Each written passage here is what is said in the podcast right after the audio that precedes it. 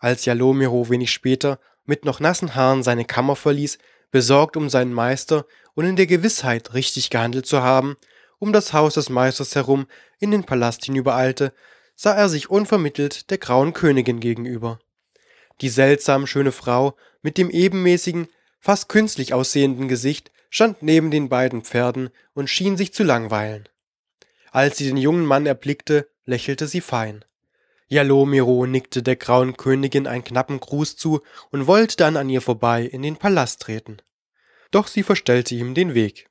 Ein unbehagliches Gefühl überkam ihn, und das lag nicht nur an den vielen goldenen Schmuckstücken, die sie trug.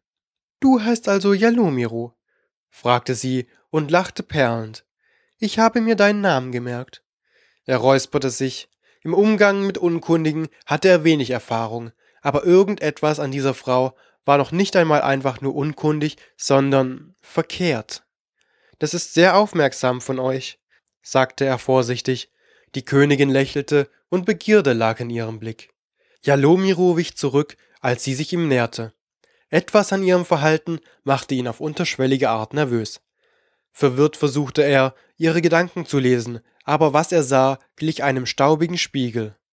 Das war etwas, das den Schattentänzer in höchstem Maße alarmierte aber eigentlich hatte er nicht die Zeit, sich mit Unkundigen aufzuhalten. Die Königin griff nach ihm und wollte sein Ärmel packen, aber er wich ihr aus. Das viele Gold an ihrer Kleidung. Meister Gore verhandelt schon so lange mit deinem Meister und ließ mich hier einfach stehen, beklagte die Königin sich. Jalomiro tastete beunruhigt nach irgendwelchen Gedanken der Königin, aber er fand keine. Er fühlte sich von ihr bedrängt. Und das Gold war heiß. Warum kommst du nicht mit mir und Meister Gore? fragte sie und näherte ihr Gesicht an seinem. Ich könnte dir Dinge bieten, die deine kühnsten Träume überbieten. Jalomiro blickte sie verständnislos an. Wieso sollte ich? Sie verstummte und lachte heiter. Du bist so ein hübscher junger Bursche, sagte sie und streckte die Hand nach seinem Gesicht aus, und das Gold ihrer Fingerringe verätzte seine Wange. Jalomiro biss die Zähne zusammen. Gold hinterließ zwar keine Wunden, aber ein Schmerz wie von glühendem Eisen verschlug ihm den Atem. Bitte, hör auf! stieß er hervor. Ihr ahnt nicht, was ihr mir antut. Was denn, schöner Schattentänzer? gurrte sie. Gold! zischte Jalomiro zwischen zusammengepressten Kiefern hervor. Es tut weh! Die Königin stutzte, dann zog sie die Hände weg.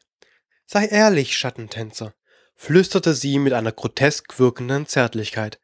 Begehrst du mich etwa nicht? Mich, die schöne Königin vom toten Land? Jalomiro wand sich aus dem Griff der Königin und brachte hastig einige Schritte zwischen sich und sie. Nein, sagte er verstört, ich begehre niemanden. Ich bin ein Schattentänzer, und nun verzeiht, ich muss zu meinem Meister.